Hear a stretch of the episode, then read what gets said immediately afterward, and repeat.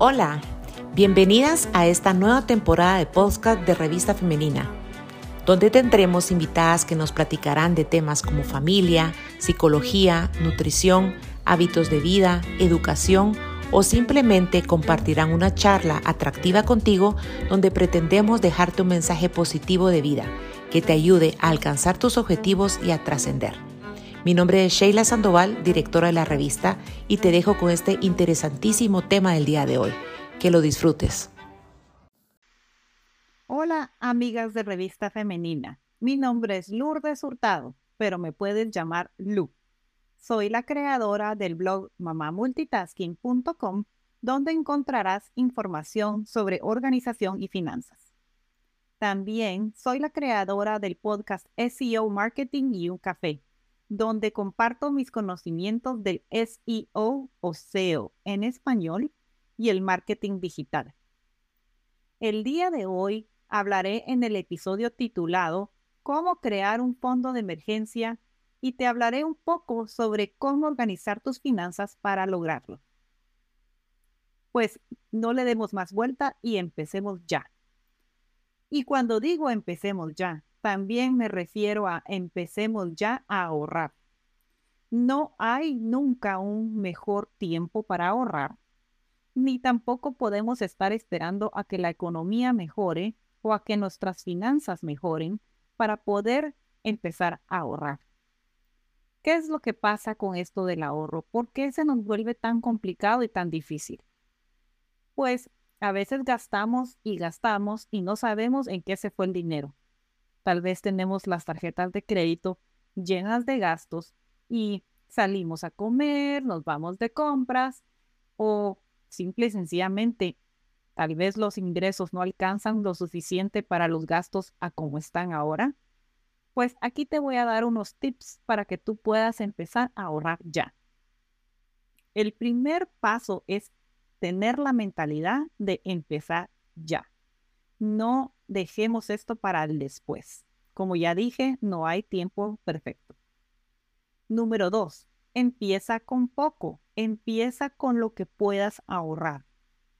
Y tal vez tú me dirás, Lu, pero si no me alcanza ni para el día a día, o tal vez si tienes lo suficiente o hasta de más, pero se te va en gastos que no te das cuenta pues yo no conozco tu situación personal, pero he aquí donde te voy a dar este consejo. Empieza con poco y empieza también a revisar tus gastos. Cuando digo revisa tus gastos, ¿a qué me refiero? No se trata de ver el estado de cuenta del banco o de la tarjeta de crédito y nada más. Se trata de ponerse a escribir ya sea en papel, en mano o en computadora, como a ti te guste más, los gastos que tú tienes y revisa uno por uno. Y por favor, sé honesta. Sé honesta contigo misma. Si tú mientes con tus propios gastos, tú misma te estás mintiendo. ¿A qué me refiero con esto? Si, por ejemplo, tienes la costumbre de tomarte un café diario y este café se te acumula. Yo no estoy diciendo, a mí me encanta el café, por cierto, pero si tú sientes que hay un gasto que se repite y se repite y tal vez puedes encontrar una mejor forma de cómo gastar menos en esto, pues vas a encontrar una oportunidad de ahorro al hacer esta revisión. Luego que hayas revisado todos tus gastos, los comparas con tus ingresos. He aquí donde tú puedes ver si hay realmente una opción de mejorar tus hábitos de gastos y puedes entonces automatizar el monto que puedes ahorrar. Si, por ejemplo, en un mes específico puedes ahorrar, por dar un ejemplo, 100 quetzales, pero en el mes entrante puedes ahorrar 500, pues automatiza esos débitos de tu cuenta para que pasen de una cuenta de chequera a una cuenta de ahorros. No dejes los ahorros en la cuenta de chequera, porque si no, ¿qué es lo que pasa? Te los vas a gastar. Entonces, ahora pasemos a preguntarnos, ¿cuánto hay que ahorrar para un fondo de emergencia? Pues, como bien dice el nombre, el fondo de emergencia es para emergencias, no es para otra cosa. El fondo de emergencia debe utilizarse para tener un fondo de ahorro para cualquier imprevisto, como por ejemplo la pérdida de un trabajo o puede ser también la pérdida de la pareja que aporta más ingresos, sea este el hombre o la mujer. Es decir, cualquier imprevisto grande, como hemos hablado, el fallecimiento de una persona, la pérdida de trabajo o simple y sencillamente un despido, estos son motivos especiales, específicos para obtener un fondo de emergencia. Puede ser también para una emergencia pequeña, como por ejemplo que se arruine la refrigeradora o se te arruina una estufa y necesitas comprar una nueva. ¿Qué es lo que pasa? Cuando tú no tienes un fondo de emergencia, acudes a prestarle dinero a la tarjeta de crédito o tal vez a una amiga o a, un familiar o alguien te tiene que sacar de este apuro. Pues seamos responsables y empecemos a crear nuestro fondo de emergencia. Te preguntarás, ¿cuánto hay que ahorrar? Pues según los expertos de finanzas, dicen que hay que ahorrar por lo menos seis meses de ingresos mensuales es decir, voy a poner un ejemplo. Si en tu casa se gana 10 mil al mes, entonces necesitas 60 mil. Pero, ojo, estos 10 mil deben cubrir los gastos mensuales. O más bien, te lo voy a poner de esta manera. Necesitamos seis meses del monto que se necesita para cubrir tus gastos básicos. Es decir, si en caso de pérdida de trabajo y tienes que pagar tal vez tu automóvil, tu casa, los gastos de mantenimiento de la casa y tu comida como básico, y no hablemos de colegios, estos montos te tienen que sumar y te van a dar un monto específico. Estoy poniendo 10 mil solo por hacer fácil la matemática, pero tú puedes hacer el cálculo de cuánto es lo que tú te gastas al mes en tu familia, en tu casa. Es decir, si con estos 10 mil cubres todos estos gastos, que son los básicos para vivir, entonces necesitas 60 mil ahorrados. Y tú me vas a decir, pero si yo apenas logro ahorrar un poquito de mi sueldo en el mes, ¿a qué hora voy a juntar seis meses? Pues aunque suena un poco difícil, no es imposible hacerlo. Es importante tener esta cantidad en ahorro para que tú puedas tener la tranquilidad que en cualquier momento de emergencia tú lo puedas cubrir.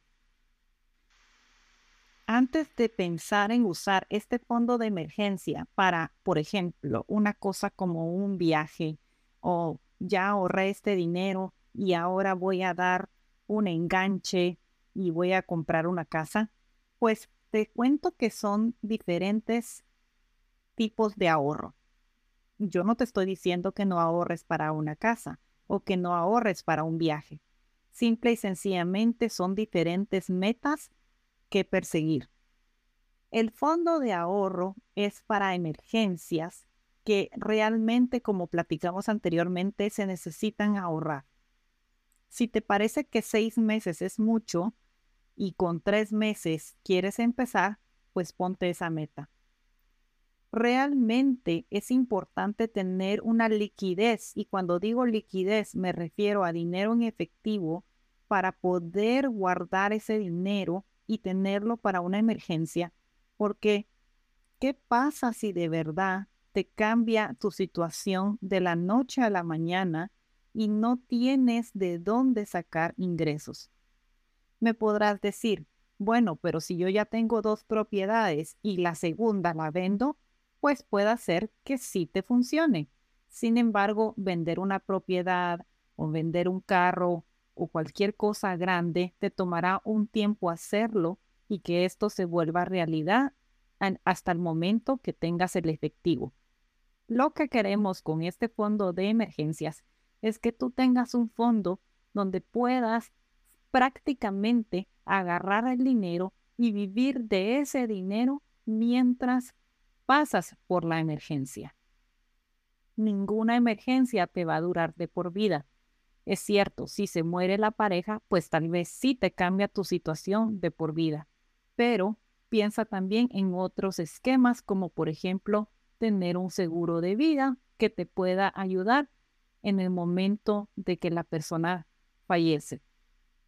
Esto ya me estoy metiendo a hablar en otros temas financieros, pero cuando se trata del fondo de emergencia, lo que queremos es exactamente eso, salir de la emergencia. Por ejemplo, si es un despido, pues tomará un tiempo volver a obtener otro trabajo. Si es la pérdida de, de un familiar que es el que aportaba para la mayor parte de la casa, entonces definitivamente un seguro de vida te puede ayudar. Mientras el seguro entrega los fondos, tú puedes utilizar los fondos de emergencia. Y así puedes pensar otras emergencias. Una emergencia de salud te puede ayudar a salir adelante en lo que la persona se recupera de su problema de salud sin recurrir a gastos de tarjeta de crédito. Imagínate Qué tranquilidad es tener un fondo de emergencia para estas situaciones. Entonces, si tú quieres ahorrar para otras cosas, como por ejemplo un viaje o una compra de casa o cualquier tipo de ahorro, puedes crear diferentes cuentas de ahorro para llegar a tener estas metas hechas realidad.